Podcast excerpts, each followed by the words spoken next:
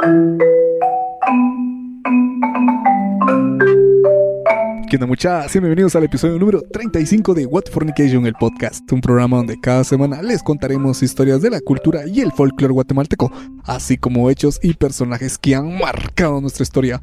Yo soy Johnny Pérez. Y yo soy Kepma. Y bienvenido Johnny nuevamente a mi colonia. Otra vez a tu mi colonia. humilde y perturbadora colonia. Es que eso sí es cierto, mano, no sé qué tiene tu colonia. A ver, contales dónde estamos para que se den una idea. En primer lugar, diste un montón de vueltas que me perdí, pero me trajiste No, a un lugarcito aquí, si uno mira alegre, un parquecito, todo bien. Y de la nada me decís, atrás está el cementerio. ¡No jodas! Una pared nos divide del cementerio. No, pero sí, sí es interesante el, el lugar y, y es que este episodio lo hace especial. Muy especial. Este- Porque este episodio no tenemos nada de guion. Este episodio lo armaron nuestros seguidores con sus anécdotas, que están muy buenas. Este episodio lo armaron ustedes, Sí, así los que- seguidores. ¿Qué te parece? Dejamos el palabreo por un lado y nos vamos adentro. Vamos, vamos. Vámonos de una.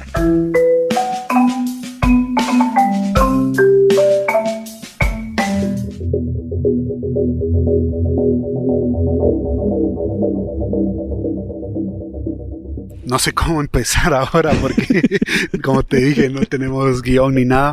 Solo tengo aquí las puras anécdotas. Estamos ahorita vamos en Instagram, que es donde más llegaron. Vamos Sí. a, a pasarnos a otras aplicaciones luego. ¿Quién empieza? Ah, mira, ahorita que estoy viendo unos niños a lo lejos y estos señores que parece traen su carnita asada. Me siento No. incómodo, voy a ser sincero, me No, siento hombre. incómodo viendo a los señores haciendo su churrasco. Pero yo, yo no, no están haciendo, pero mira, lo están preparando. Lo están preparando, creo que hasta nos van a venir a dejar. Sí. Hay unos niños de fondo, si escuchan posiblemente sea la niña fantasma o los niños, pero viéndolos los que están jugando se me ocurre algo. ¿Qué te parece? Piedra, papel y tijera. Va, me parece. ¿Me parece que te? Bueno, ¿listo? Vamos, Démosle, pues. 3, 2, 1. Piedra, papel o tijera. 1, 2, 3, ya. Ahí está. Tijera corta el papel. Eso significa ver, para que los yo que empiezo. No vieron Johnny, me ganó. Hasta en piedra, papel y tijera soy malísimo. Bueno, vamos a agarrar aquí. Jenny. Jenny SMC. Dale, yo Sí. no la voy a leer para que me sorprendas. Dale. Bueno, Jenny dice, hola, vengo a dejarles mi pequeño aporte con dos anécdotas que para mí fueron impactantes.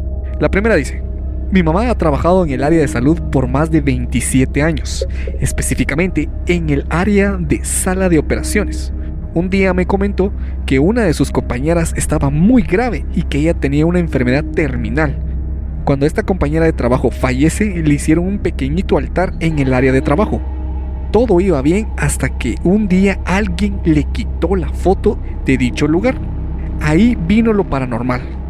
A eso de las 3 de la mañana empezaron a escuchar ruidos extraños, como si alguien caminaba cerca de ellos y sentían esa vibra pesada. Asimismo, veían cómo las camillas se movían de un lado a otro. Ella y otra compañera, aterrorizadas de lo que estaba pasando, se pusieron a rezar y todo se calmó. Al día siguiente volvieron a colocar una foto de la difunta y ahí nada más pasó. Todo estaba con normalidad. No vieron Coco, o que no sabían que no tienen que quitar la foto.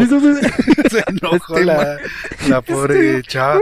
No, sí, ¿acaso no vieron? Tienen No, que no, poner no. la fotografía siempre. Sí, sí, sí. Qué Ya, grueso eh, si le- ellos veían que sucedía todo esto paranormal, que no tenía explicación. A ver, a ver. básicamente. A ver, yo creo que necesito leer hasta de último Jenny de, de dónde, tra- dónde trabaja tu mamá. Tal vez es compañera de la mía. Y... Cierto, de repente tu mamá también era de esas. No, no, les no, tocó no, no. eso. No, no, ya, ya sé de dónde es. A la gran, te vas a sorprender del lugar. Ella está en San Bartolomé Las Casas, Alta Verapaz. A la gran, qué lejos. Saludos, Sí, lejos. lejos, saludos. No, no, no, son compañeros, compañeras, perdón, pero está intrigante. No, yo también me enojaría si yo fuera muerto. Bueno, No, pero vos lo estás viendo desde el punto de vista del, del de difunto. la que murió, pero yo lo estoy viendo como las enfermeras, todo el personal que trabaja en el De la nada, a- ver las camillas moverse. que hay un dato que me gustó bastante, la hora. Eh, para los que han escuchado las historias que he contado, que, que me ha contado mi mamá, siempre digo que ha sido madrugada, a eso de las 3 de la mañana. Y aquí dice, Jenny cuenta que pasó todo esto de la camilla, que caminaba la, ma- la mala vibra a las 3 de la mañana. Curioso, ¿eh? No sé si a vos te comenté una vez, fue una temporada que yo me levantaba a las 3 de la mañana en ocasiones sudando. Y curiosamente, cuando me quedaba así en silencio, escuchaba que la computadora estaba encendida. No sé si te lo comenté a vos. Sí, sí, ya recordé la famosa computadora fantasma, la, la que te decía que agarraba vida propia. Ujú. Pero lo llamativo de esto es que sucedía casi a la misma hora. Eran como las 3 de la mañana. Y yo no sabía qué explicación dar. Yo solo te contaba. Y le conté a varias personas. Y nadie me supo decir qué estaba pasando. Desde esa vez yo quedé en que la computadora la dejaba desconectada. Porque si la dejaba enchufada, se encendía sola. Y no era que se encendiera sola, porque creo que sí se puede programar. Y No, eso te iba a decir, no, nunca dejaste programado o algo así. Dejemos eso. ¿Por qué yo siempre me daba cuenta a las 3 de la mañana? ¿Por qué me levantaba a esa hora en Mm, específico? Bueno, buen punto, ahí sí te la... A eso sí no lo había pensado. Creo que no lo había comentado nunca aquí No, en el podcast. No, ahorita te puedo decir que es la niña, quería navegar. Quería hacer sus Quería tareas. hacer sus tareas. Tenía que recibir clases Pues, infernales. verá- verás, estaba medio leyendo aquí, echando un ojazo al siguiente, a la, a la siguiente anécdota y te vas a sorprender. Poneme atención. ¿Esa de quién es? ¿De quién es? Siempre de Jenny. De Jenny. De Ah, Jenny. órale. Poneme atención porque ahorita vas a ver Qué cómo buena se. onda, Jenny. Mandó varias. Sí, cómo vas a ver cómo se. Como que se vinculan tu historia con la que va a contar ahorita. No me lo imagino, pero dale. Dice que su otra anécdota es más reciente. Hace unos meses em, su mamá regresaba del trabajo y como siempre pues Jenny le pregunta qué tal, cómo estuvo su turno.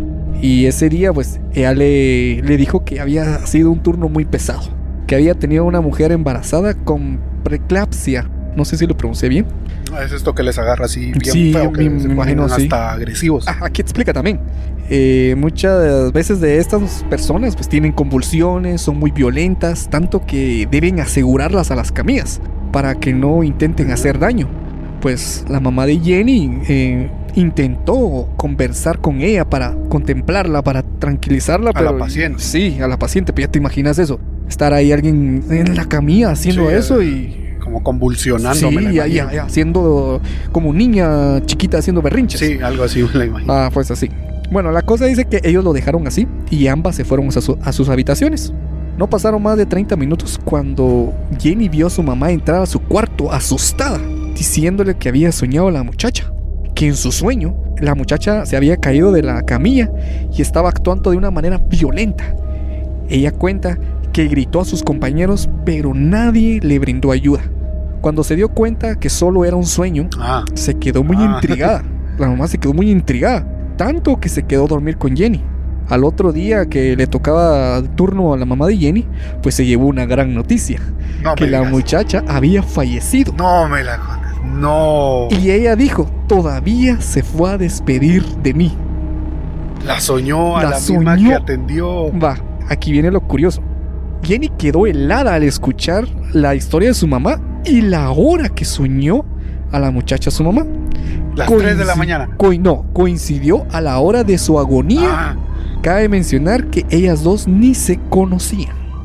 o sea que era una random por ahí que le tocó atender y. Sí, imagínate que llega X paciente, le toca a esas pacientes que empezó a convulsionar, ella se fue a dormir, cansada de eso, estaba durmiendo y soñó que la chica que, que atendió se cayó de la camilla y empezó ahí a, a golpear, a tirar cosas y la mamá de Jenny decía, ayuda, ayuda, y ninguno de sus compañeros la ayudó. Pero la mamá de Jenny así despertó de golpe y dio cuenta de un sueño. Pero justamente lo que soñó fue a la hora que estaba en agonía la muchacha. Míralo de esta forma. Esta señora, muchacha, no sé qué sea la que estaba enferma, agonizando, con la mamá de Jenny fue de las últimas, o la última. Posiblemente de la las última que porque tuvo interacción.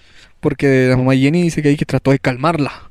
Fue un caso fuerte, tanto que le llegó al sueño, le llegó a avisar que se murió. Sí, recuerdo. Sí, yo que- lo de los sueños me lo tomo muy en Sí, serio. yo recuerdo que una vez me comentaste, eh, para los que no sabían, eh, Kenma tenía un, su pequeño negocio y tuviste un sueño y lo tomamos como chiste, pero después resultó ser muy real. Pero para esto, No, mejor para mí no, para mí no mejor era, contalo. de verdad que para mí no era chiste esto porque me estaba sucediendo en el momento.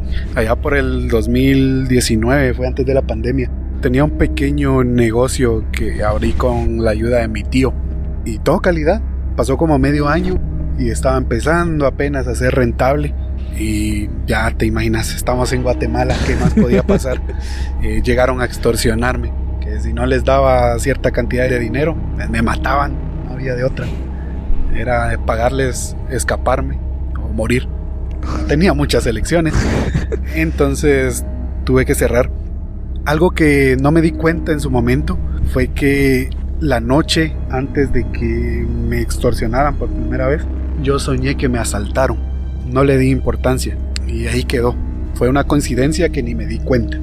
Las extorsiones continuaron por las siguientes semanas. Acá dos, tres días me llamaban, me escribían que dónde estaba porque ya no estaba atendiendo. Pero algo curioso es que el día antes, la noche antes de que me llamaran, yo tenía un sueño parecido. Un accidente, un sueño de que me asaltaban, de que me robaban. Creo que te lo comentaba en su momento, mira, soñé esto, vamos a ver si ahora otra vez se cumple y que me vuelven a llamar. Y cabal, al otro día ahí tenía los mensajes, las llamadas de que dónde estaba, que por qué me desaparecí. Y así siguió un buen tiempo. Con el tiempo dejé de soñar esas cosas. Pero se me hace curioso que siempre que iba a hablar con estos mareros, eso es lo que Sí, mareros, eso. yo soñaba algo. Igual, mi mamá tiene muchos sueños de este tipo. Ella cuenta que sueña mucho con serpientes. Y cuando correcto. sueña con una serpiente, ella ya tiene esa superstición de que algo malo va a pasar. Y casualidad, a los pocos días de que ella soñó con una serpiente, le dan una mala noticia. No te puedo dar ejemplos porque son cosas Sí, ya no, personales, personales, ya familia. ¿no? son cosas de la familia, que ya son asuntos personales, pero sí tienen que ver con cosas que nos pueden afectar a todos como familia. Sí, esto, esto no lo sabía todo así completo, pero sí bastante que pensar.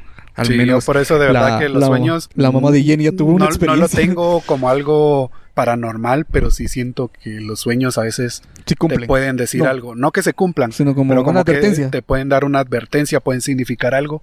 Depende de vos cómo los interpretes. Y si sos supersticioso, te complicas la vida con eso. Sí, pero bueno, la verdad me preocupo porque yo no sueño mucho así. yo solo me duermo y Vos nunca me has contado ningún Es sueño no extraño. sueño, o sea, yo me acuesto Yo sí te escribo a cada rato, mira, soñé con tal persona que es hasta algún amigo en hacemos común. chistes y todo eso. Una vez creo que me soñaste y me dijiste, vos a ver qué te pasó. Y creo que te... Ah, cuando te dije que me caí de la moto, tuve un pequeño accidente. Y hoy te lo agarré de chiste todavía. Tal vez mejor te pongo más atención. Pero estaba advirtiendo que te Sí. ibas a ir a matar y vos no pasó nada. ibas a toda velocidad por más fregar. Pero bueno, Bueno, que voy a quiero- continuar con otra. Antes que, antes que Anécdota. haces, déjame mandarle un gran saludo a, a la mamá de Jenny, no sé cómo se llama, pero buena onda por tus anécdotas. A tu mamá siempre ánimos ahí en su trabajo. Yo sé que no es fácil, Quiere ahí, ganas, de quiere que ganas ahí. admiramos mucho ese trabajo, así como te he dicho, admiro bastante el trabajo de tu mamá porque Mm, quiere ganas. Sí, entonces, Y yo sé que esto que ha contado tal vez no a es decir- para nada lo más perturbador que ella ha vivido, porque la realidad a veces ya es ves, peor. sí, pero bueno. Gracias, Jenny. Saludos siempre ahí. Cuídate. Saludos por allá a todos, Altavera Paz. Alta Verapaz, no, está lejísimo. Yo no conozco, pero ya, ya sí me gustaría conocer Alta Verapaz. Si creías que Altavera Paz está lejos, aquí te va la anécdota de Roseli Arriaga. Ah, Ella nos escribe desde San José, California. A dice, Otra vez fuera de fronteras. Saludos desde San José, California. Me encanta haberlos encontrado. Y a Ah. nosotros nos encanta que nos escuchen hasta allá. Saluditos, saluditos, Roseli. Te mando mi anécdota, dice Roseli. Hace unos años murió un mi tío. Y esa noche que murió, yo estaba dormida en uno de los cuartos en el que él había dormido hace algunos años.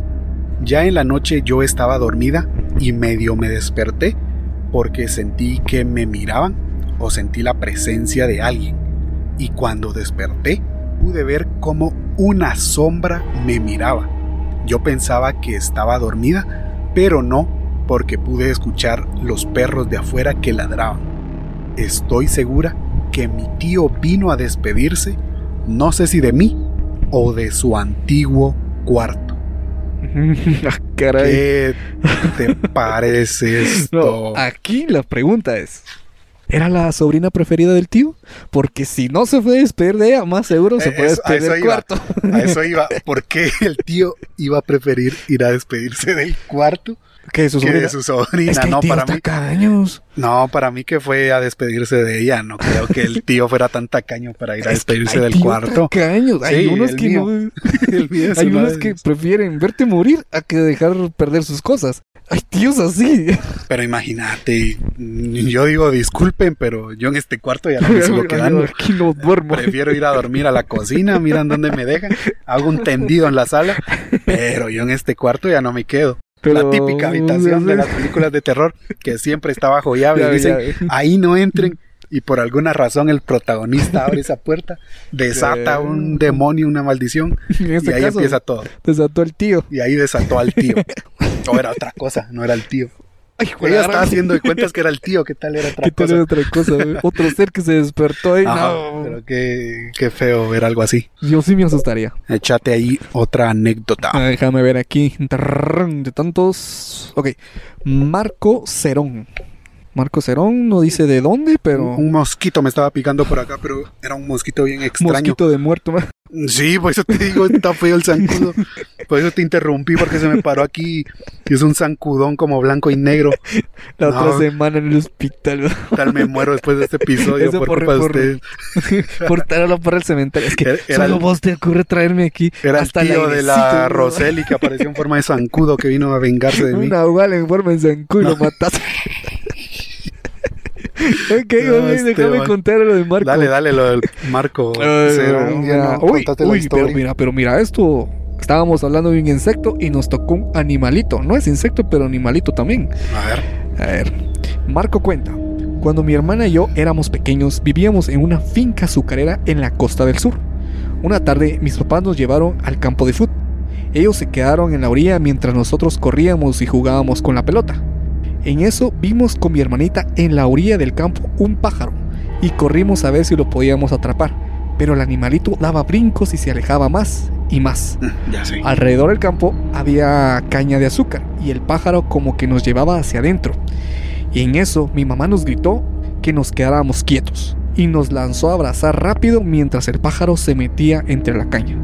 Mi mamá nos agarró de la mano y nos dijo, miren patojos, ¿qué hubiera pasado si, si siguen a ese animalito? Y señaló un pequeño riachuelo que pasaba a pocos metros de donde estábamos.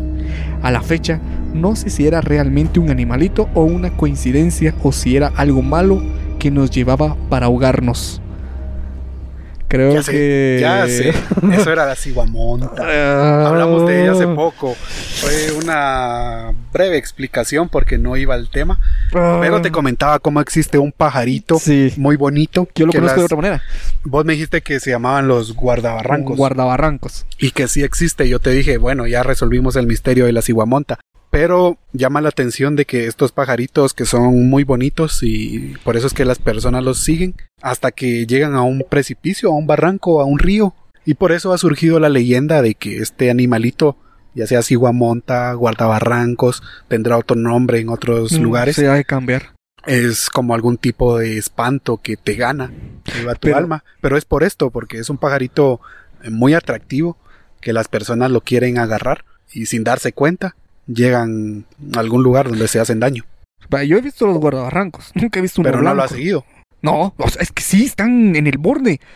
Digamos, miras un guardabarranco y si te acercas mucho, posible para ver su nido, porque normalmente su nido es lo que se mira, y casi todos, pues su nombre dice, ¿no? Guardabarranco. Están en los barrancos, en lugares un poquito difíciles de acceder y algo peligroso, inclinarte mucho. Ahorita que ha estado lloviendo y la tierra suave, te puedes caer. Pero imagínate que seguís a ese animalito, te hechiza, por decir así la palabra. Y a estos dos niños, ellos seguían al animalito hasta que la mamá los Qué fue. bueno que se dio cuenta la, la mamá mamá. Se, la mamá se dio cuenta, pero lo- ellos dos no. A lo mejor la mamá ya sabía de la existencia de estos animalitos. Por No, poquito, Marco. Marco, hubiera Buenísimo. desaparecido, Buenísimo, no no hubiéramos nos- sabido de esto. No nos hubiéramos enterado de esto si seguían caminando, si la mamá no se daba Mm, No. cuenta. Vaya, pajarito Buenísimo, perturbador. ¿no? No dice de dónde escribió Marco. Mm, Pues no, pero al menos sabemos que la historia lo cuenta de que era del Costa Sur. Me Oh. imagino que ha de ser por ahí. Por, Por, ahí ha de vivir, ajá. por ahí ha de vivir. Bueno, pues Bueno. saludos hasta allá. Sí, es que viven allá. A todavía viven allá. Te toca, te toca, te toca. Ajá, esta la manda José Alejandro Lorenzo. Esta la manda desde Muyuta, Jutiapa. Uy, Jutiapa, Jutiapa. De verdad que a mí me sorprende bastante hasta dónde ha llegado esto en casi un eh, año. Ha crecido porque normalmente la capital eran las historias.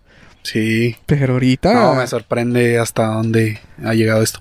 Cuenta acá José Alejandro. Bueno, no es él el que cuenta, es el papá de José Alejandro. Ah. Cuenta mi papá que allá en Muyuta, Jutiapa, habían varios chamanes y algunos se convertían en animales. Esto te va a encantar a vos. Mi tema favorito, Nahuales, Nahuales. De verdad, José Alejandro, no sé por qué mandaste esto, porque Johnny me tiene ya aburridísimo con los nahuales.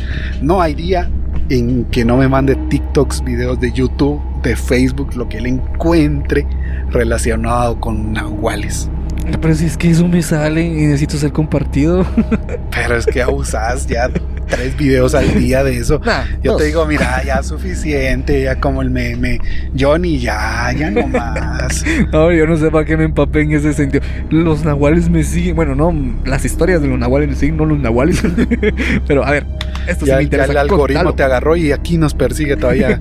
A ver, a ver. Dice acá José Alejandro, continúa con su historia que estos chamanes salían a hacer daño por las noches y que una vez un vecino, un lugareño que se llamaba Juan Caca, Pero pone acá entre, entre paréntesis benditos Ah, apodos. yo pensé que sí se ¿verdad? No, debe ser un apodo Juan Caca. Imagínate qué habrá hecho el pobre Juan para que le pusieran de apodo Mira, Caca, el Cacas. El cacas. Mira, los apodos. O Esos se- te los ganas. Eso se ganan. Aquí, al menos por donde nosotros vivimos, se ganan. Aquí se gana. Ah, se ganan. Para mí, que el- Juan Caca se cagó en la escuela. Es o que algo no así. se encuentra otro sentido. Tal vez vio el coche y se cagó y por eso los Mm, coches lo siguieron. Puede ser, ¿eh? puede ser. A ver, conta qué más. Ah, Tal vez hay esa- más historia y completamos esto. A Juan Caca se le aparecieron dos coches y lo tiraron a la chingada de unas patadas. Y esto le seguía pasando, es que aparte del apodo que tenía, tenía mala suerte. Se le aparecían los coches y lo golpeaban. Un día tuvo el valor y macheteó a uno de los coches, pero no lo mató. Este se fue corriendo y al otro día estaba la gran bulla en el pueblo, que a un señor se le habían entrado a la casa y lo machetearon. Y cabal, los machetazos eran en el mismo lugar en el que Juan Caca le había dado a los coches. Este señor presentaba los mismos machetazos en el mismo lugar. Imagínate, Sí, sí. le partió al coche una Le nalga. partió. ¿Cómo le va a El señor apareció con Sí, la nalga nalga. macheteada. Pues yo me imagino más su espalda. Pues el lugar. No creo Ah, que no, especifica eh, en dónde lo macheteó. Mira, yo siempre he estado en contra de estos nahuales. Porque al menos donde yo En vivo hay un carnicero. Ajá. Imagínate que le parezca a uno así lo, Ah, y, has se toca un carnicero y le hace carnitas. Yo escogería otro animal. Peligroso, Pero, peligroso pero, en un pero- coche. En coche. A ver, vamos a hacer una aclaración porque así como nos escuchan en Jutiapa ya nos dijeron en California, habrá alguien de México que esté diciendo qué onda, cómo se va a convertir en un coche, allá coche. Ah, Es es, un un carro. carro. Sí, No, cuando decimos un coche es, es un un cerdo. cerdo. Un cerdo grande, negro o rosado, ¿no? Por- Depende de la, de la Fíjate especie. que igual como mi a mi abuela, como Ah, nos contó, cierto. Ella contó una historia. ella contó una historia de la cocha la cocha. que una se le mujer que apareció atacaba a los hombres a, a un tío de ella. y que dejó su casquito en una piedra y que hoy en día todavía existe. Son historias similares porque también agarraron a machetazos a la cocha esta y al otro día la mujer amaneció Con heridas. No sé, tal vez sea alguna leyenda urbana que se cuenta entre pueblos o de verdad pasa. No, yo sí me lo creo. Vos te lo crees. Yo no. no sé, no, No, no, logro. nada. Mi mente no da para imaginarme a alguien convirtiéndose en Tres coche. vueltas hacia adelante y dos hacia atrás. Sí, Se- vomitando el alma por el Termina acá, José. No sé si es real o casacas de mi papá, pero sí nos ahuevaba. Saludos. Mira, por el área donde él está, en Jutiapa, y lo que contó tu abuela, como que para mí no es casaca. Para mí que sí es cierto. Ah, y hay otras historias, no solo esta. De- Con esta y, varios, otra y varios lugares vamos son- recolectando más, pero sí muchos casos de coches que, Eh, que aparecen sí, así. ¿Qué onda como- con la gente? He escuchado alguna de cabras, pero más son coches y cochas. Mm, interesante. Pero bueno, a ver, vamos a tenemos más otra. por acá. Sí, te voy a contar una aquí. Esto lo manda Ey Pineda P31. Me imagino que tu apellido va a ser Pineda. No dice No, sí, le vamos a decir, te vamos a llamar El Pineda. Pineda. pues Pineda dice, sonará un poco loco esta historia. No, hijo, Aquí nada es aquí loco. nada es loco. Ah, Aquí. No, no, Mientras no. más loco, mejor. no, y esto es mejor. Que no se lo ha contado a mucha gente. Mira, eso me hace sentir especial, Pineda. Sí, Ah, que, Mi que corazón nos haya tenido la confianza para, para, contarla. dar a conocer tu historia. ¿eh? A ver porque si son nos la varios- tomamos en serio, porque vos no te tomas nada en serio. Mm, Es que a veces la forma en que lo pone. ¿Cómo vas a tomar en serio? Hasta a mí que me cuesta creer todo esto, me lo tomo más en serio que vos. Dale. Bueno, Pineda nos cuenta que cuando él tenía 16 años construyeron un segundo nivel y empezó a dormir solo. Oh. Como buen patojo desordenado, Oh. entraba la ropa a una silla sin doblarla y pasaban días. Es importante mencionar que él es asmático y muy frecuente eh, se despierta de madrugada por ataques de, del asma y se echa su salbutamol. Es este spray. Sí, aquí, aquí pone entre paréntesis que es spray que usa para Ah, sus crisis de, de asma. Esa vez se despertó entre la oscuridad y vio que al lado de la silla había algo como si estuviera parado. A la madre. Pero no era algún familiar, no, la no, mamá no, que no, le estaba ahí diciendo, que era como una sombra. Pineda, andar, levantate y me doblas esa ropa. No, no, oí esto. Entonces él encendió esas linternas que van del tomacorriente en focos que le dicen chilitos. ¿Cómo es eso? Como los de Navidad, me Pues imagino. algo así me imaginé. No, pero Los chilitos. No, ¿cómo vas a encender los chilitos? ¿qué alumbrar eso? Pero no, no, mira, aquí hay curioso. Una sombra. Y encender Que los se le chilitos. alumbra un chilito. Está perturbador. Bueno, continuó. Y vio cómo desa- desapareció la sombra. Se levantó corriendo y fu- fue a ver qué era, pues, o sea, qué era lo que estaba ahí. Y lo único que vio fue un pantalón tirado a dos metros de la silla.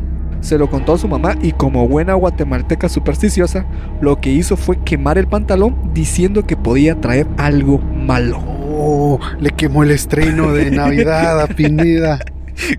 No dice qué fecha, pero sí me imagino. Su estreno Lo dejó de- ahí en la silla porque era el que se iba a llevar para el primer día de clases.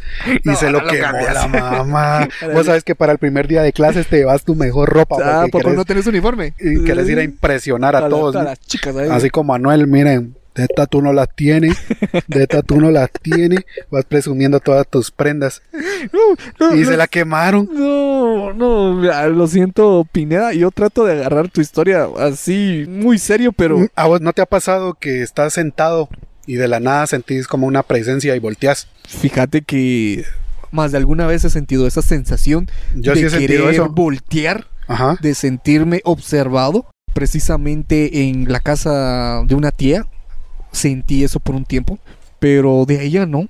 Con donde estaba esto que me habías contado de cosas Sí, solían pasar, ajá, solían llegó- pasar cosas raras. Llegó el sacerdote cuando hizo una, un- una oración y con una limpieza, pues ya no sé, ya, ya no pasó sí, eso. sí. Pero ahí Creo sí. que lo contaste en un sí, ya lo conté en un episodio. Ahí sí tuve esa, esas sensaciones de querer como voltear. ¿O no te ha pasado cuando vas en acá y sentís que están hablando y como que da la curiosidad de voltear a ver, pero sentir pena que no sea la persona que, que estén llamando? Pues algo así.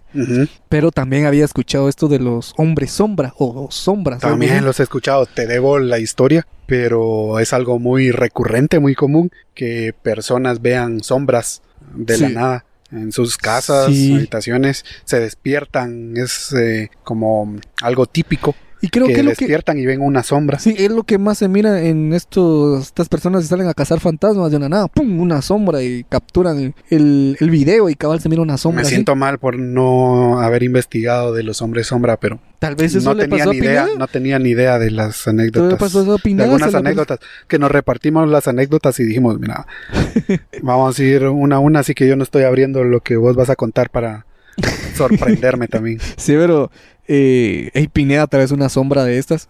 O tal vez algo que traía, algún... Imagínate, a- le fue a anunciar algo. Posiblemente, Pues, es que no- ahorita no no, cabe todo. No pero sabemos. buena onda, Pineda, por tu, por tu historia. No, no lo has contado a mucha gente. Gracias por tener la confianza. No nos indicas de dónde sos, pero saludos ahí. Pero bueno, a ver, tírate la siguiente, la siguiente. El siguiente, eh, uf, Uy, ¿quién? nos toca nuestro querido Aaron Bolaños. Espera, espera, ¿cómo que otra anécdota de Aaron? Otra de, no, son como tres de Aaron. No, Judas. Tengo todavía como dos pendientes que no les había encontrado lugar, así que las vamos a meter aquí. No. Y la que mandó para el episodio especial, así que No, no. Aaron, medio episodio es tuyo. Todo el episodio va a ser de Aaron. Mano, Aaron, si me estás escuchando, no tenés idea. Cada vez que Kevin me habla, vos tenemos eh, anécdota de Aaron.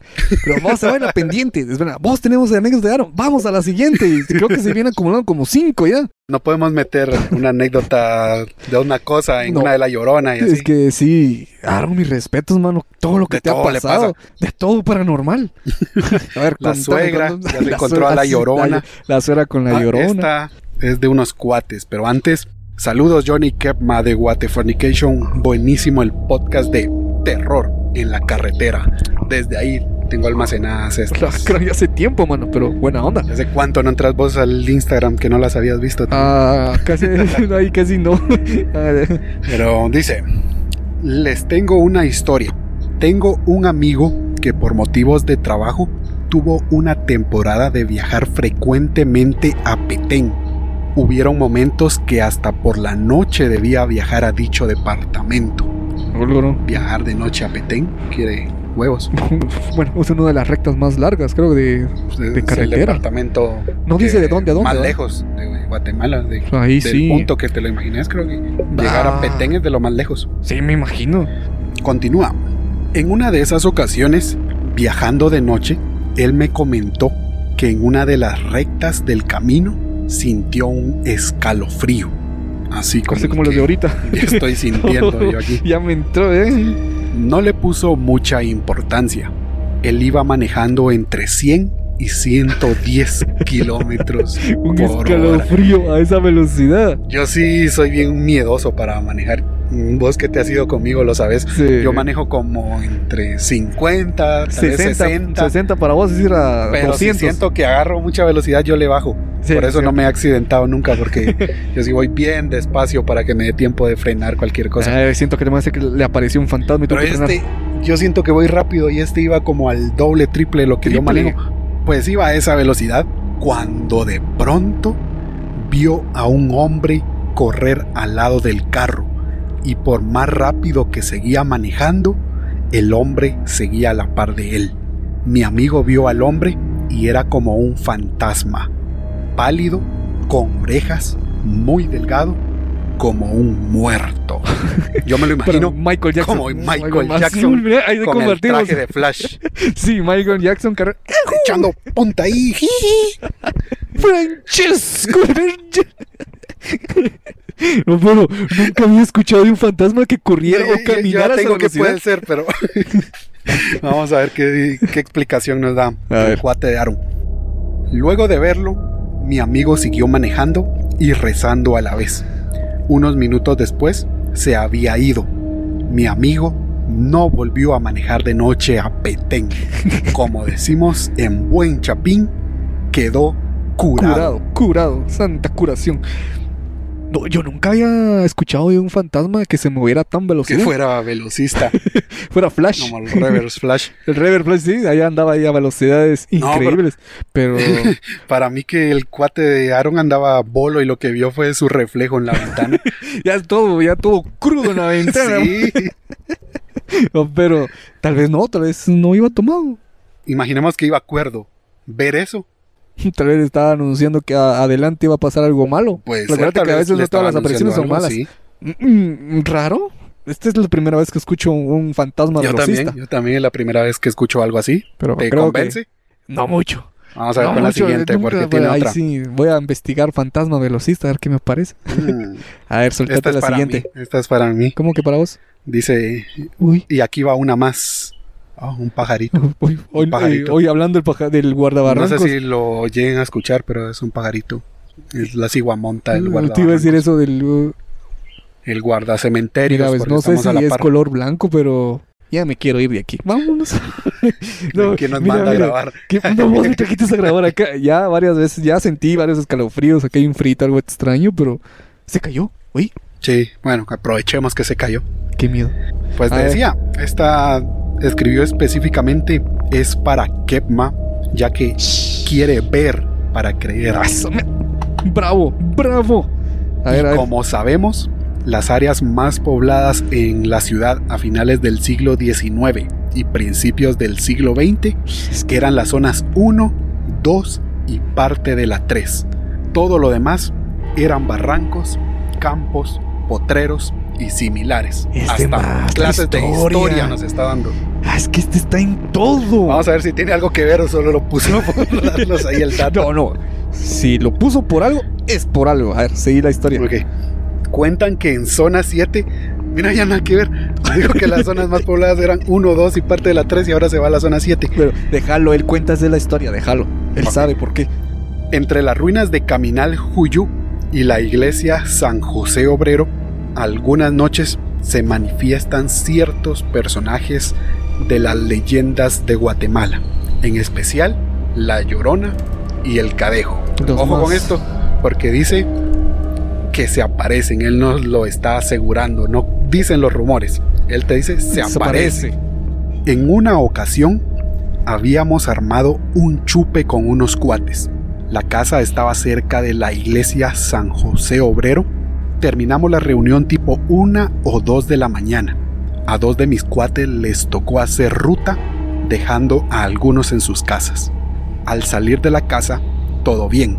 Fueron a la zona 2 a dejar a alguien y para irse a sus casas, pone acá entre paréntesis, ambos viven en la parte sur de la ciudad. Y para esto pasaron nuevamente cerca de la iglesia San José Obrero. Cuando pasaron nuevamente, sintieron un escalofrío y de pronto a la distancia vieron a un perro negro, ojos rojos y patas de cabra. Al ver esto, mis amigos lo identificaron inmediatamente como el personaje El Cadejo. Pero ambos, en vez de entrar en pánico, trataron de calmarse. Así que lo vieron y siguieron su ruta. ¿Qué? ¿Siguieron el cadejo? ¡No! Ah, Ellos siguieron su ruta. Ah, pensé que siguieron No. el cadejo. Iban bolos. ¿Por qué no lo hicieron? Ah, ¿Sí? Tenés una oportunidad única en la vida de encontrarte con el cadejo. Y sabes que es inofensivo hasta cierto punto. No lo seguirías. Sí, la curiosidad me mata. Bueno, ver un perro así grandote Con patas de cabra. con patas de cabra, ojos rojos, ya explicamos que tiene los ojos como si fueran fuego. Tampoco es que te vas a ir atrás de él y decirle, "Shh, shh, shh, venga Ven. perrito. te doy, doy hogar. Ah, La onda es que ellos siguieron su ruta, llegaron a sus casas tranquilos. Cuando el dueño del carro llegó a su casa antes de entrar, vio a la distancia al mismo perro y lo vio irse corriendo.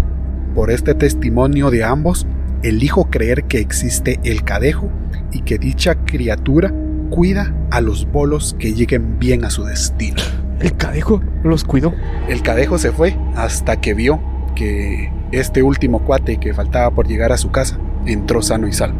Entonces ahí se fue corriendo. No, yo no sé cómo puedes no creer en el cadejo si el cadejo protege al mismo Aarón Bolaños. Es que este mal le pasa de todo. Tiene conectes con la llorona, con, Con el cadejo, cadejo. con Flash. Con flash reverso. A ver, creo que hay otra, si no estoy Hay mal. una más que es la que mandó exclusiva para este episodio, Uf. pero Ahorita va a ser cuate de un Aaron, fantasma. creo que estamos al día con tus historias. Puedes empezar a mandar nuevas. Ahorita va a mandar el fantasma de Navidad. Te lo apuesto. Falta el episodio navideño, anda preparando tu historia. A ver. Y nos manda nuevamente. Saludos, Johnny Kepma y toda la producción de Guatefornication. Como dice el dicho, lo prometido es deuda. Les comparto una pequeña anécdota. Esta sí es personal. Ok, Ah, ok. Prepárate porque esta sí es personal de Aaron. Como les mencioné en mensajes anteriores, he trabajado en colegios por mucho tiempo. En uno de esos lugares, el colegio es un edificio de cuatro niveles. En el cuarto nivel de ese edificio se encontraba el salón de maestros. Ahí habían computadoras para trabajar, un lugar para descansar, mesas y sillas para comer o calificar, horno microondas, entre otros. O sea Uy, que ese está- salón está mejor que mi casa. Eso te está mejor que la mía. Yo, ni microondas tengo. De verdad que mi microondas se arruinó. Mi microondas Ni tengo. mi área para descansar. ahí. Y Puchis, este Aarón, level, mano. Ah, pero- Nivel, nivel, A nivel. ver, a ver. En Tengo- una oportunidad que yo estaba trabajando en ese salón, estaba en la compu planificando mis clases de la siguiente semana, me había asegurado que la puerta estuviera cerrada para que el ruido de los alumnos de las otras clases no me interrumpiera. Mientras trabajaba, entró una maestra por café. Mira, mira esto, mira esto. Ajá. Hasta nos pone emojis. Asa. Anigua. Hasta la puerta y toda la. Shh, Se ¿Qué tomó su tiempo, ¿Qué se nivel? tomó su tiempo para describir bien. Eso Sí. me gusta. Al salir, cerró la puerta. Yo seguía en la compu trabajando. De repente, se abrió la puerta. Y yo pensé, la Miss no dejó la puerta bien cerrada. Ni modo, voy a cerrarla. Efectivamente, cerré la puerta, pasaron unos minutos y se abrió de nuevo. En el momento no le puse mucha importancia y la volví a cerrar. Y continué trabajando. Por tercera vez, se abrió la puerta y la volví a cerrar. Terminé de planificar y me fui del lugar, tranquilo y sin novedad. Minutos después caí en la cuenta. En todo momento la puerta estaba cerrada. El único momento en que alguien más la abrió fue la maestra, pero ella la cerró y yo me levanté tres veces a cerrarla. Aquí algo no me cuadraba. Antes de sacar algún tipo de conclusión de que fuera una situación paranormal, le pregunté a una maestra de confianza que tenía unos años más trabajando en el cuarto nivel y frecuentaba el salón de maestros. Y sí, a ella le habían abierto la puerta de dicho lugar tal como a mí me pasó. Y me respondió que sí, que en varias ocasiones le habían abierto la puerta mientras trabajaba, que al principio le dio un poco de temor, pero luego se acostumbró, a tal punto que cuando le abrían la puerta decía, ya vinieron a molestar otra vez. Era Ah, normal para ella. ya te había dicho que lo mejor de algo así es cuando alguien te dice, Chivo, Sí, normal. normal. Ah, tiran los platos, pero lo regañas y ya no lo hace. Cabal. Así como el doctor con tu mamá que regañaba a los Ah, niños. sí, algo así me lo imaginé ahorita. Además, me dijo que ella prefería estar en el salón de maestros con la puerta abierta porque si la cerraba, siempre se la abrían. Después de lo sucedido, seguí yendo a dicho lugar a trabajar, dejaba la puerta abierta y todo tranquilo. En momentos que la cerraba, la abrían y así la dejaba mejor. Hasta la fecha no tengo una explicación a lo que les relato.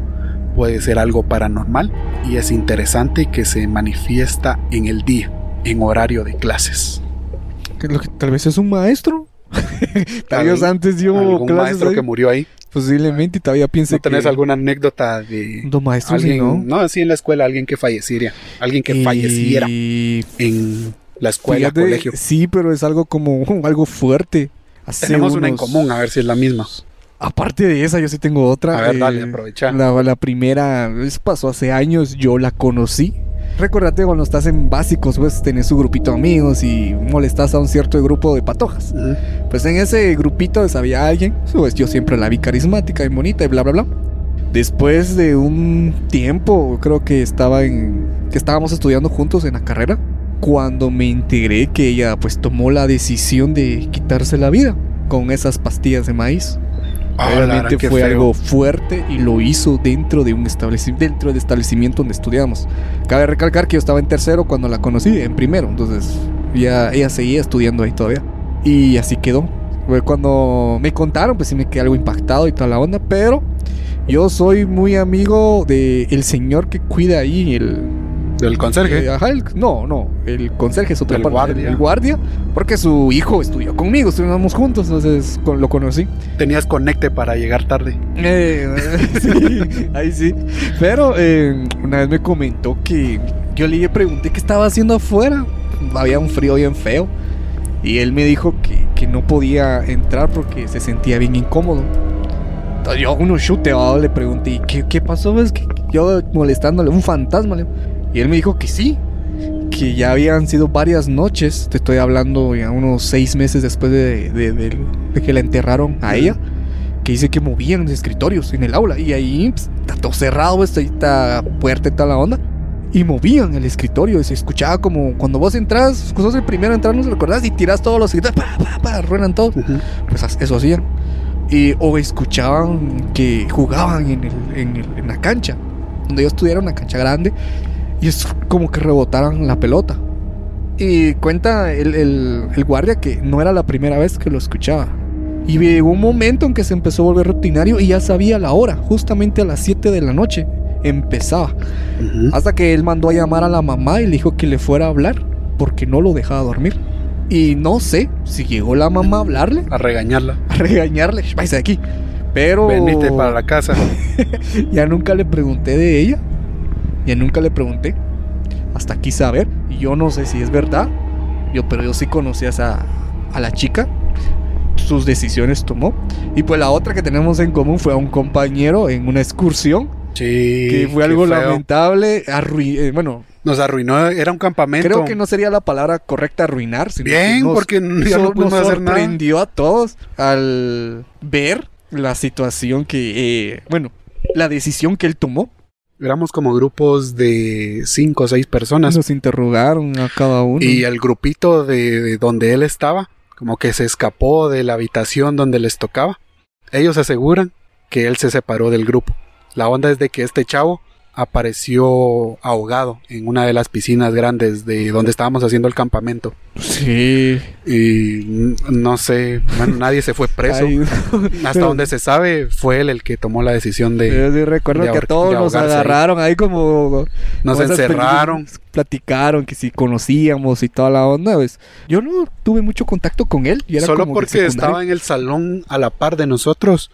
Pero, Pero nosotros nos gustaba hacernos enemigos de todos los grados, entonces eh, él era de electricidad y nosotros con electricidad no nos llevábamos. Eso era cierto. Siempre había pelea, pero eh, al final era un compañero del colegio, Pero ¿verdad? nunca, nunca te llegó a asustar. No, no que yo Va, sepa. eso yo sé, pero No, sí. Hasta nos fuimos al entierro de él. No le hablábamos, pero nos fuimos al entierro con tal de faltar a clases. Eh, a este man, eh, yo pensé que por, por su. por- Sí, por porque hicieron hasta pusieron buses para ir al, Mm, yo no al fui. entierro. Yo no pues fui. no, pero nosotros sí nos fuimos, dijimos, sí, es que éramos cuatazos de aquel y queremos ir a Yo despedirlo. no, Y yo no nos me fuimos. acuerdo por qué no fui, pero yo no, yo no asistí. Pero sí fue algo extraño. Bueno, era una época en que a nosotros nos gustaba la chingadera. Sí. No nos tomamos en serio pero eso, ahora pero ahora me pongo a pensar que fuerte que un compañero haya de- tomado la haya decisión. tomado esa decisión en pleno campamento. Sí, pero ah, cositas que pasan. Aarón, buena onda por tus anécdotas. Y fijo, fijo. Tenés aquí hasta diciembre para llenarnos con otras anécdotas. Ay, Estoy gana. seguro, me decir, vi un fantasma en el barrilete de Zumpango. Iba El volando. barrilete estaba volando solo. Le- Lo iban jalando misteriosamente. No, buena onda. Eh, yo que vos eh, voy con esas personas que hacen limpias porque trae, traes un imán. pa- Pero pues, Que te lee- pasen el lee por huevo, ahí otra. Continuemos. bueno, aquí vamos a buscar. Te voy a contar una chiquitita, chiquitita. Esto lo envía Will Est. Te voy a decir, Will, uy. Ufale, ¿Qué fue eso? siguen- de feria, creo yo. Ay, pensé que nos están disparando. Por ahí tienen el musicón. No lo lo. Bueno, solo faltaba que nos pusiéramos a grabar aquí el Día de los Muertos. Ya los muertos aquí perreando con, con las tumbas. bueno, esto lo escribe Will. Ahí en el cerrito, no dice dónde, qué cerrito. Del Carmen, posiblemente. Supo- sí, cerrito del Carmen. pero ¿Qué otro cerrito? Cerrito el reformador, puede ser. No, tiene que ser del Carmen. Bueno, ahí en el cerrito, pongamos el Carmen, hasta arriba, en la casa parroquial. Sí, Sí, es el es el cerrito, cerrito del del Carmen. Carmen, Tenían una estatua como de 70 centímetros. Parecía duende, pero decían que era pie de lana. Ya tenemos. Pero, ¿qué? ¿La estatua se movía o, Escucha esto. o qué? A veces estaba ahí y a veces no. Madre. Decía que era porque andaba ahí en el cerrito. No sé si lo cambiaban porque, por molestar, pero a veces aparecía en otros lados. Es que recordate que Pie de Lana murió en el Cerrito del Carmen. Sí, Y no creo que alguien va a poner un- una estatua de 70 centímetros y moverlo por chingara. Te Tengo comenté. de no ir. No, yo te pero digo sí, igual. Pero igual sí me acuerdo, no la última vez estaba bien arreglado y toda la onda, pero sí hay lugarcitos así como parques para sentarte y toda la onda.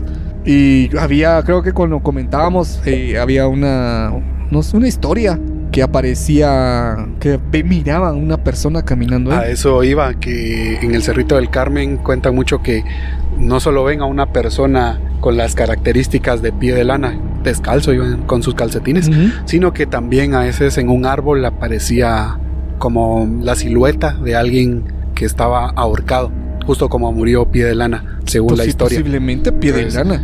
Pero Mira, coincide con lo que ya contamos en el episodio. Por si no lo han escuchado, tenemos un episodio dedicado especialmente Para a la de historia Lana. de pie de lana. uy, uy, me están tirando cositas. Te voy a leer otra por acá. Vamos a ver, porque ya se me mezclaron con otras que Mm, respondieron. Esta es de Pablo Ceballos. ¿Qué onda, mucha? Buenísimo que los seguidores podamos contar historias. Yo tengo una que hasta el sol de hoy no termino de explicarme a mí mismo qué pex. Yo pues soy ateo y desde hace muchísimo tiempo no creo en nada que venga ni de arriba ni de abajo. Pero la historia que les voy a contar sí me dejó mucho en qué pensar. Yo vivo en la primero de julio. espérate, espérate. ¿Cómo- ¿Dónde vive? En la primero de julio. ¿Cómo no vas a creer en nada? Mira, aunque yo fuera ateo, creo más de algo y le rezo más de algo porque el que ahí. vive en la primero de julio, en el Milagro, en la Carolingia, tienen que creer en en algo porque aquí le van a Ya, pedir por te- su vida. ¿Te, te comendas la vida a Dios o al diablo, pero comendas a Pero alguien, mano. tenés que ver cómo sobrevivir. Es que ahí el que no crees porque no, o sea, no entiendo cómo. Entonces, dice, yo vivo en la primero de julio, la cual es re famosa por ser peligrosa. Y ¿A poco es no? lo que ¿A decimos, poco ya, no? Eso ya lo sabemos. En fin, para quienes conocen, saben que sobre la avenida principal hay bastantes parqueos privados. Entonces yo dejaba ahí mi carro y me tocaba caminar casi 4 a 5 cuadras para mi casa. Claro. Yo venía de regreso de una actividad del trabajo por temporada de diciembre y ya eran más o menos las 12 y centavos. Ya era más de medianoche, supongo. Les juro, yo venía en mis cabales y sin ni una sola gota de alcohol como para atribuirle a eso el estar viendo u oyendo babosadas. Pero escuché más o menos como un perro llorando, pero era tal agonía, o bueno, no sé por qué, pero llanto de un humano no era. Y ese mismo llanto o lamento me perseguía. Perdón, mucha, se me cortó el mensaje, jajajaja, pero sigo con la historia. Ese mismo sonido me persiguió hasta casi llegar a mi casa, y a medida que más me alejo, menos se oye. Pero madres, el ambiente se sentía repesado, sentía que no podía caminar y la shit estuvo que casi al llegar a lo lejos por donde están los campos de foot del instituto y del mercado, cabal por donde hay una estación ahora de transurbano, vi una luz blanca la cual no tenía forma de nada. Yo no les sabría decir que era ciencia cierta o si ya era producto de mi imaginación, pero el sonido me acompañó unos 10 pasos después y luego al fin llegué a mi casa sin volverlo a oír nunca más. Por la forma que lo dice, el chillido de perro con lamento, para mí. A ver, a ver. La llorona. Exacto. La, La llorona. Llorona. Y no es la primera vez No. que escucho alguna historia de la Y no llorona es la primera vez que nos llega un mensaje de ahí. proveniente de, la primero de julio. Dicen que ahí se aparecen mucho. Dicen que se aparece Esa mucho. área es de la llorona. Hay muchos videos que encontrás en Facebook que dice La Llorona se apareció en la, La primero primera de julio y graban el llanto. Como un perro, pero así como que la lo estuvieran pegando así fuerte al perro como Sí, patea, según ¿no? como te comentaba cuando mi familia la escuchó, Ah, precisamente sí, vos así como también una historia ahí. precisamente así como dice Pablo, es como un llanto, un aullido de perro, pero Con lamento, así. Ay, es como un lamento, es bien feo no identificas que sea un perro, pero tampoco humano, pero sí es como un mm. grito de agonía. Lo que vio nuestro amigo. La llorona, lo fue la llorona. Bueno, fue la llorona. Bueno, casi la vio. E-, es, la anécdota que así que nos han enviado, que más cerca han tenido a la llorona. Que le han dado O al menos que le dieron una forma. Al menos él dijo. Es una, luz, que no le encontró forma, pero, sí la logró identificar, era una luz. Y, ya era tarde. Las 12 de la, noche, de la noche. Más de la noche. Imagínate ahí escuchar un perro, ver una luz de la nada sin forma. Estuvo interesante eso de, de tener otra otra anécdota de, de, la llorona. Por ahí anda. Por ahí la está. llorona, a ver, Mira ¿tienes alguna otra por ahí? Eh, ah, creo que esta acaba de llegar. Mm, me apareció su hola, hola se llama. hola, hola, como la de. Sex Education. Sí, pero su nombre es Andy bueno, yo supongo que ah, es ah, Anli, Anli Tema. Anli, Anli, Tema 88. No, creo que es Anli Tema. ¿Tema? Bueno, algo así, pero... Ah, sí, cierto, ahí está la J, es que no veo, Anli Tema.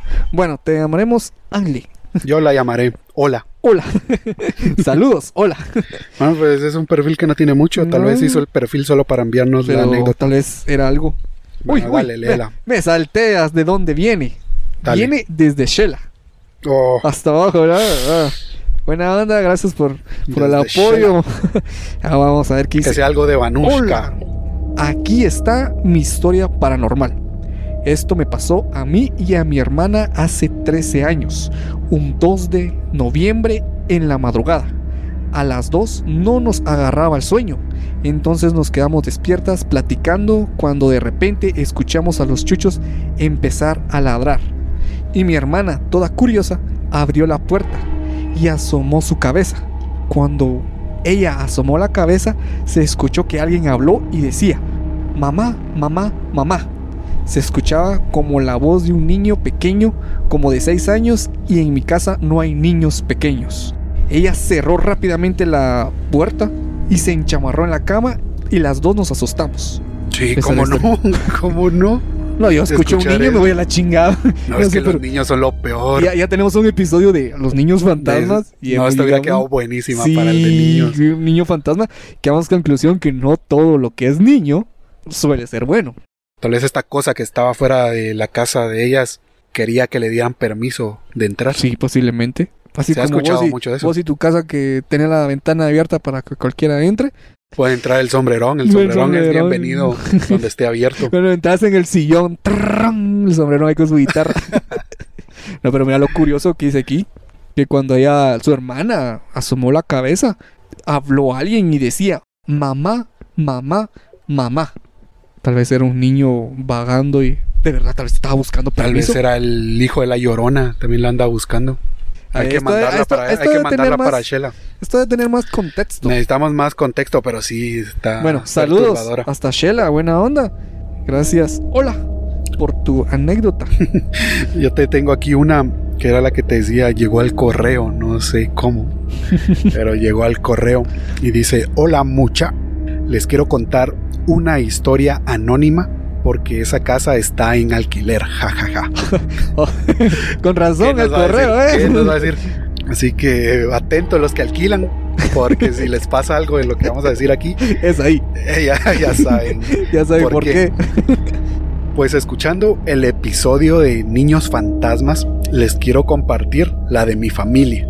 Eran los años noventas y mi abuela era una mujer chispuda. Participaba activamente en asentamientos, pues gente que invade terrenos baldíos y el Estado les otorga un título que antes era más fácil. Sí, estamos asentamientos como por ejemplo eh, los que están abajo del puente del incienso, la limonada, otros Barrios Yo, que- peligrosos, pero sí identificamos los asentamientos. Ay, sí.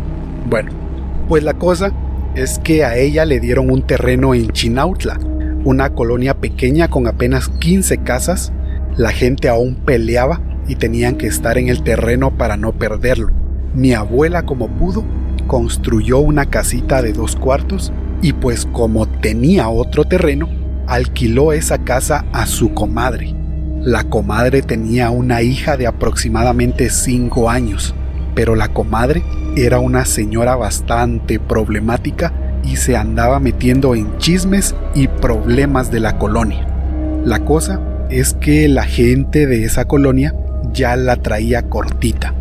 En uno de esos pleitos, un señor se enojó tanto con ella que la amenazó de muerte.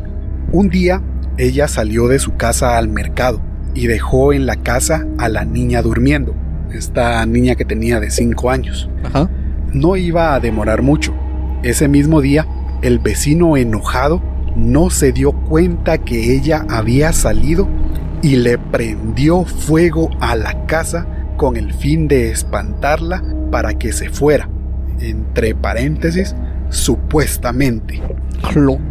La cosa es que la señora justo iba regresando del mercado cuando vio la casa en llamas y llamaron a los bomberos. Lamentablemente nadie pudo abrir la puerta que era de metal y con el calor la chapa se fundió y no pudieron abrirla. En uno de los cuartos murió la niña. A la verga. La señora obvio se voló a la chingada y pues mi abuela tuvo que volver a vivir en esa casa. En ese entonces yo tenía quizá unos 13 años.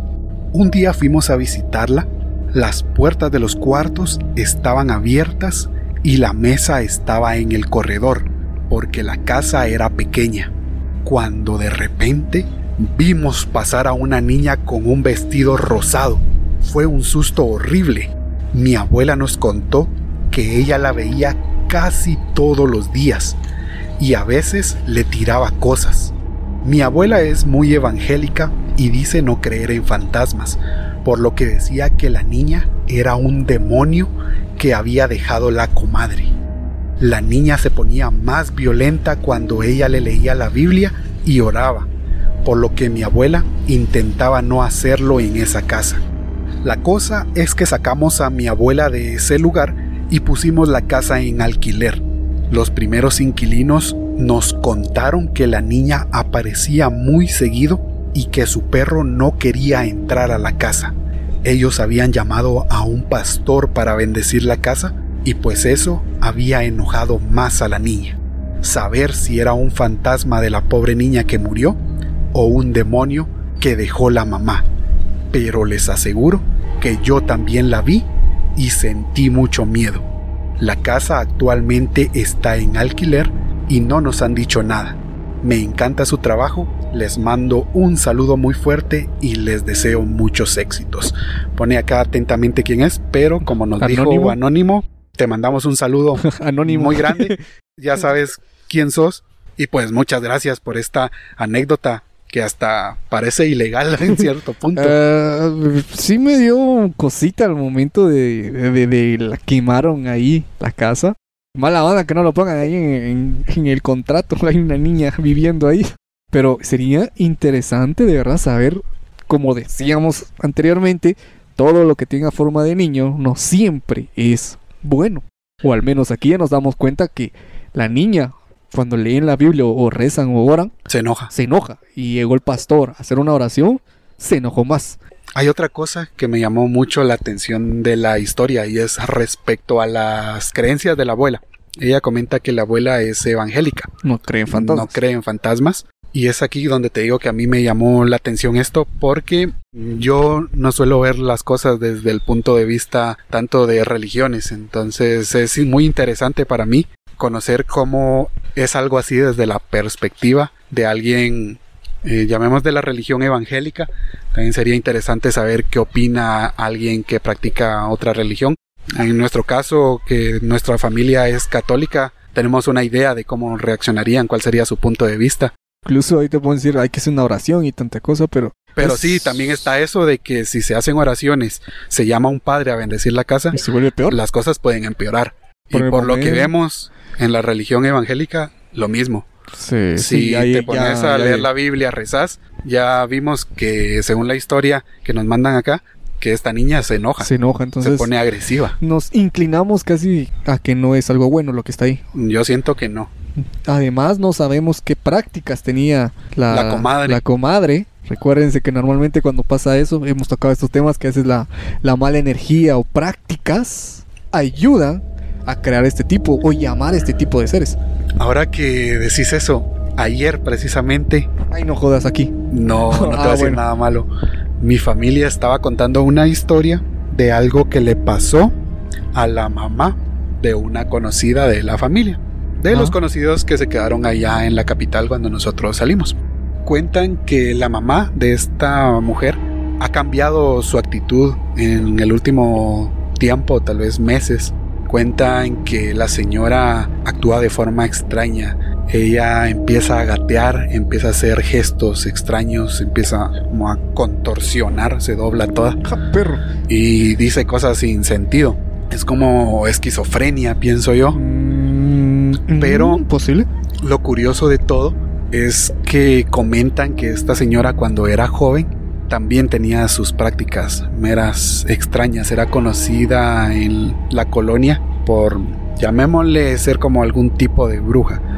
Ya, Dicen que la señora salía y volvía por las tardes, noches con cubetas llenas de sangre, posiblemente de animales. No se sabe de qué, pero eh, con sangre. animales.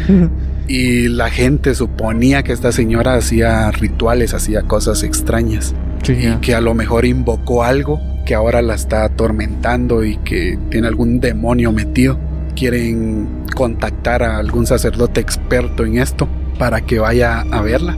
No es como que una conocida así tan cercana, entonces es algo que mi familia estaba comentando como pasó esto, esto, esto está pasando y nada más, o sea, no es algo que nos interese a nosotros. Es normal, estaba ahí prensada en la pared, pero pobrecita la señora. Sí, así así la señora normal, se ¿no? pone a actuar rara, gatea, Ah. se dobla. Pero como no es gente con la que tenemos comunicación, Sí, tal vez no nos impacta tanto. ya, sí. Es como una historia que te cuentan.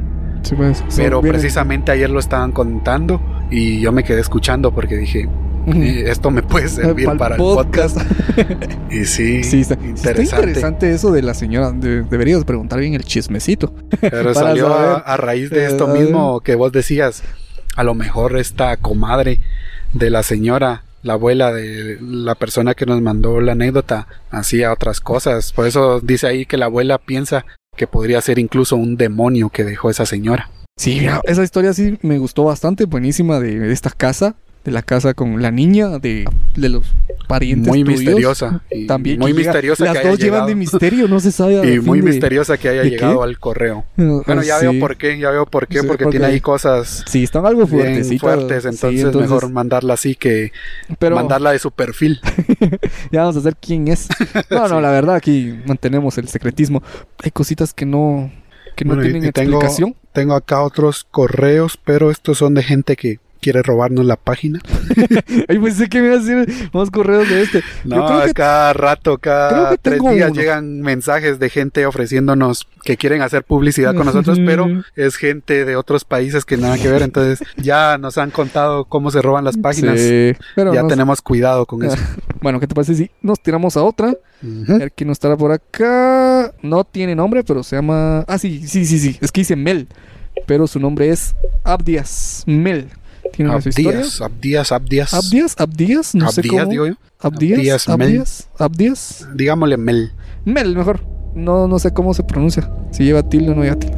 Bueno, su anécdota dice: Resulta que una vez, cuando andaba por tercero básico, ya casi por terminar el ciclo escolar, nos juntamos para hacer unas supuestamente tareas, así entre comillas. Ya, ya, ya entendemos a qué van. Y pues pasamos por la casa de cada uno a recogerlos, a pie. Y se nos hizo tarde. Que a eso como casi las 11 de la noche. Yo pensé que iba a decir tarde 7. No, 11 de la 11 noche. noche. Andábamos por las calles aún. Era una aldea. Pues de ahí éramos todos y ahí estaba el establecimiento. Ok, ok. Pues entre bromas y bromas y relatos por las calles, en un momento vimos como una sombra blanca se nos cruzó en el camino y pasó caminando a media calle con dirección a la parte trasera del establecimiento. Pues todos quedamos medio mulas por el, por el miedo. Y luego de unos segundos reaccionamos y nos preguntamos si todos habíamos visto lo mismo. Y sí, todos vimos esa sombra que parecía una niña. Y pues nos asustamos y ya que por esos tiempos había rumor de las personas que se convertían en monos. Oh, ya andaba por ahí todo Oh, eso. Ah, qué bueno. El miedo nos invadió y corrimos casi un kilómetro. ¡Hala! Esa Ya sé, distancia vivía sé. el único compañero. Ya sé. Iban No. corriendo Y fue cuando se le aparecieron, que iba ahí como la chingada a toda velocidad. fue cuando se le aparecieron al cuate del Aaron ahí en la ventana, que Ah, iban ah, a la ahora, misma ahora. velocidad del carro. Por eso Sí, no se le despegaban. Y porque como iban habían ahí. visto eso, tenían una Sí, cara de muerto. Sí, iban pálidos, ahí está.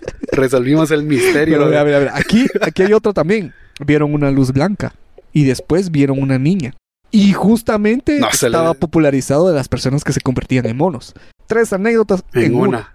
Luz blanca, monos y una niña. Nahuales. Que- Nahuales, Llorona y, y Fantasma de Niños. Tres episodios en uno. Y el velocista Y el del veloci- cuate de Aaron. También los velocistas ahí. Está ah, también. Cuatro Tiene de ahorita. todo. Tiene- este no tiene de todo, pero. Chiquita pero peligrosa la anécdota.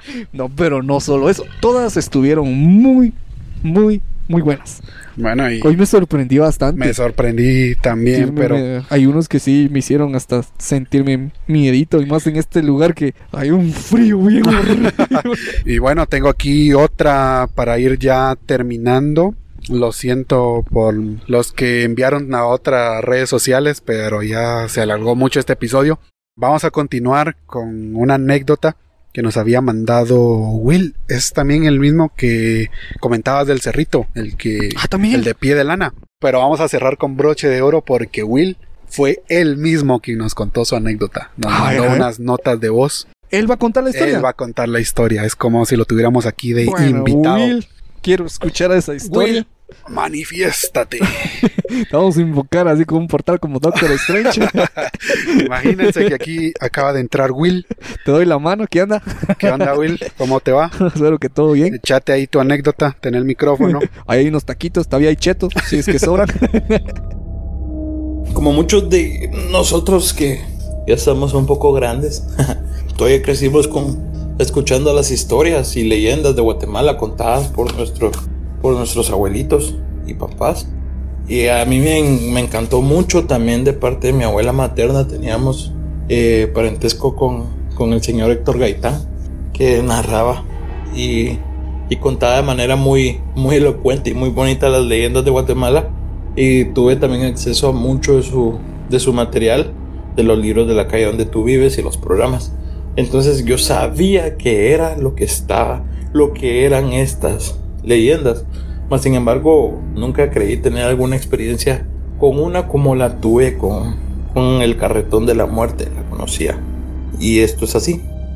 A la par de mi casa, yo vivo en el barrio de la Ermita, aquí en zona 6, ciudad capital. Y a la par de mi casa hay una casa que no está abandonada. Los dueños la dejaron alquilada, mas sin embargo ellos nunca más volvieron a aparecer. Y no sé quién tenga el control de ahí. Tampoco es que viva gente mal ahí o que se haga un relajo. Pero es una casa que por fuera no se ve mal, pero por dentro está muy desgastada. Está muy, muy en mal estado. Entonces, eh, ahí había una pareja de señores que vendían periódico. Y siempre, siempre, siempre vendieron periódico. Pero el señor era enfermo renal. Y a veces sí se veía muy mal el señor. Mi papá, que, que era una persona que estaba, que, que, que se movía mucho en los alrededores eh, por su trabajo, él siempre les hablaba y todo. Y a él la esposa del señor le contó que estaba en una muy mal condición médica y que sí lo veía muy mal. Cuando mi papá vino a contar de la situación que estaba viendo esta pareja, esas noches comenzaron a tornarse muy, muy raras. ¿Por qué? Porque había un perro que aullaba todas las noches. Y decían que cuando un perro aullaba así era porque alguien iba a morir. Yo tenía aproximadamente unos 8, de 8 a 10 años, no lo recuerdo. Pero sí recuerdo haberme quedado traumado con eso. Y no poder dormir esas noches que ese perro aullaba. Porque saber ni dónde estaba ese perro aullando. La cuestión es que nunca nadie supo dónde era el perro. Pero una noche de esas, no una noche, no, una madrugada de esas, yo seguía despierto por el miedo que me daba escuchar al perro aullar. Cuando de repente se comienza a escuchar el ruido de una carreta. Yo estaba en mi cama y yo escuché el ruido de la carreta y el grineo de los caballos. Y, y en eso el ambiente se comenzó a poner bien pesado, bien oscuro. Mis papás dormían, todos dormíamos en el mismo cuarto casi, pero yo no pude hablarles, no pude hablarles por la sensación que se sentía en ese momento. Yo no pude gritar, yo no pude hacer nada porque yo sentía como algo pesado sobre mí en estando en mi cama a esas horas de la madrugada. Y se escucha la carreta, el carretón, se escucha que, que se quedó parada por un tiempo. Y el perro y los perros, porque en ese momento se escucharon a más perros. Eso en ese momento no solo, era, no solo era el perro que se oía, sino que los demás perros de la, del lugar, porque hay muchos perros callejeros aquí, comenzaron a, ladrar y a aullar de una manera muy eh, terrible y eso creo que afectó más la situación. En eso se comienza a oír que la carreta se comienza a mover y los perros seguían ladrando. Hasta que se dejó de escuchar la carreta, los perros se calmaron. El perro todavía, el perro que aullaba, que saber ni cuál era o dónde era, todavía seguía aullando. La cuestión es que esa madrugada yo me levanté y cuando yo me levanté y vi en el celular de mi papá la hora, eran como las 2 y 20 de la mañana.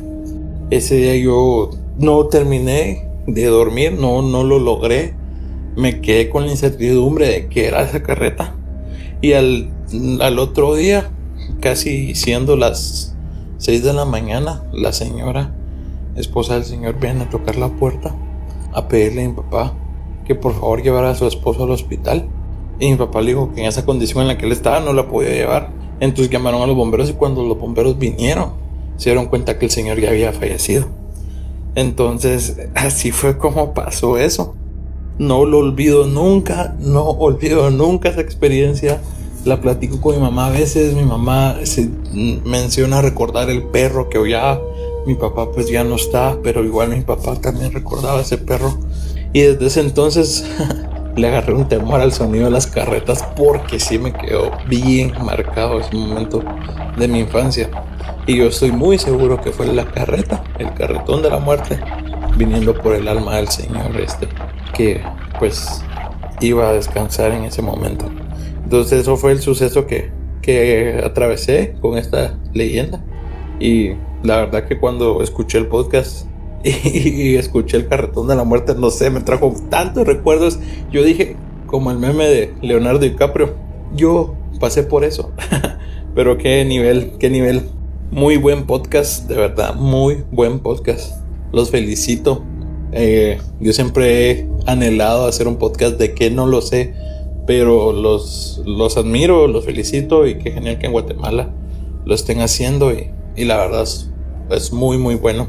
Y espero que sea tomada en cuenta esta historia y pues mucho gusto. Pues, oh, dejaste sin palabras. está fuerte lo que, lo que contó el aullido de los perros es el más, creo que más, eh, el más um, común. Cuando escuchas un perro aullar de una manera extraña durante la madrugada, es siempre dicen los vecinos es que alguien se va a morir. Y eso del carretón y la forma que lo vivió y toda la forma de expresar, eh, concuerda con las historias que cuentan en libros, relatos de carretón. Cosas que solo hemos leído en libros, incluso como mencionaba al principio, decía, son son leyendas que al menos de mi parte las pude conocer por Héctor Gaitán y para mí eran eso, leyendas y no había tenido la oportunidad de conocer una historia de alguien que lo vivió. Todos son anécdotas que encontrás en internet, son eso, se quedan en leyendas, pero tenemos algo de alguien que lo escuchó, que lo, vivió y no, y no fue contado con nuestras voces, sino fue por él mismo. Él mismo contó su experiencia, no, de verdad que... Y sí me dejó un poquito intrigado, ya, había frío y ya tenía la piel de chinita, pero ahorita con lo que estabas contando, pues, ah, es, como que me entró un calor de, la historia. Y sí está fuerte. este ha sido uno de los momentos más especiales en este podcast, de verdad que agradecemos todo esto, pero de verdad muchas gracias por todo lo que han hecho en este casi año estamos por cumplir. Sí, ya un año en este podcast y es increíble ver hasta dónde hemos llegado. Sí, como todo empezó por a ver qué pasa. a ver qué pasa. a ver qué pasa hasta llegar a esto de verdad. Eh, eh, y sí. animar, animar a Will. Mira, si vos tenés la idea de iniciar con un proyecto, pues animate, Hacelo, hacelo. decinos, te echamos la mano en lo que podamos, de verdad que, nosotros empezamos sin nada, sin saber nada.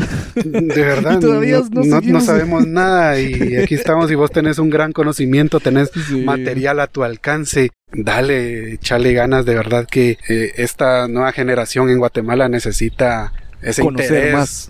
por las leyendas, cultura de Guatemala y es lo que tratamos de hacer a nuestra forma porque entendemos que ya muchas personas ni se interesan por esto. Eso es cierto, pero generalicemos esto diciendo que todo el que tenga, quiere algo que hacer, que lo haga. Eh, agradecemos a todos los que nos escribieron y al final nos ponían ahí buen podcast, nada, buena onda mucha, en serio nos... No, nos cada entra. mensaje que llega diciéndonos ahí algo de ánimos para nosotros es bien especial. Sí. No saben todo lo que significa esas palabras, nos han animado a seguir aquí. Y, aquí seguimos dándole un especial en el mes de Y terror. ahora Y ahora, darles un especial que esto lo hicieron ustedes mismos. Nosotros solo comentamos y las experiencias que ustedes han tenido, todo lo que tenían que aportar y espero que en todo lo que se venga se vaya sumando más gente. Creo que se va a repetir bastante esto, esta forma de actuar, interactuar con, con ustedes, que nos, ustedes nos cuenten a nosotros, que nos Involucrarnos todos juntos. involucrarnos, exacto, que nos sigan sorprendiendo, ¿verdad? Sus historias están muy, Ah, muy, eso muy sido buenas. siempre Waterfornication. Unirnos muy todos. buenas, sí, aquí, la verdad, sí. Pero Pues buena que onda, mucha. Qué excelente episodio ha salido. Gracias a ustedes. estos episodios yo los disfruto bastante. Luego, por eso decidimos hacerlo presencial. Porque se lo, se, se lo merece, se lo merece. Estos- estas historias estuvieron muy buenas. Y el que viene. Y, Y el viene que uno. viene Es el, creo que es el episodio pedido. más pedido de Creo que fue el, desde el primero. Era el episodio número uno. Se y cambió. decidimos esperar porque no sabíamos cómo nos iba a ir. Queríamos estar bien preparados. Y ha llegado la hora, gente. Estamos a un episodio. ¿Lo decimos? No, no, no, que sea sorpresa. Ok. Que sea Pero sorpresa. sí, han estado llegando mensajes para cuándo tal, para cuándo tal, para cuándo tal, y ha llegado. Pero queríamos estructurarlo bien para que ustedes lo entiendan. La famosa historia de esto.